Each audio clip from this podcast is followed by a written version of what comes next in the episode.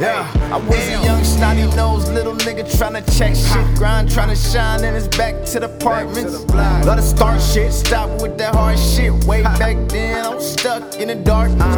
Fast forward, it's been a couple years. My bro got locked, I shed a couple tears for him. I'm taking shit back for the real legends. Cause twin flex really ain't no flex. Huh.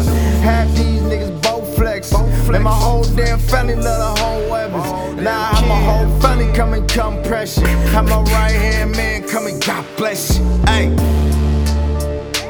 It's how I'm living. It's how I'm living. I'm cool and I'm chillin'. I'm cool and I'm chillin'. Like please don't forgive me. Like please don't forgive. Hungry like a beginner. Like I'm about that ish. Like I'm about that ish. Like please Lord forgive me. Like please Lord forgive me. For being that nigga. For being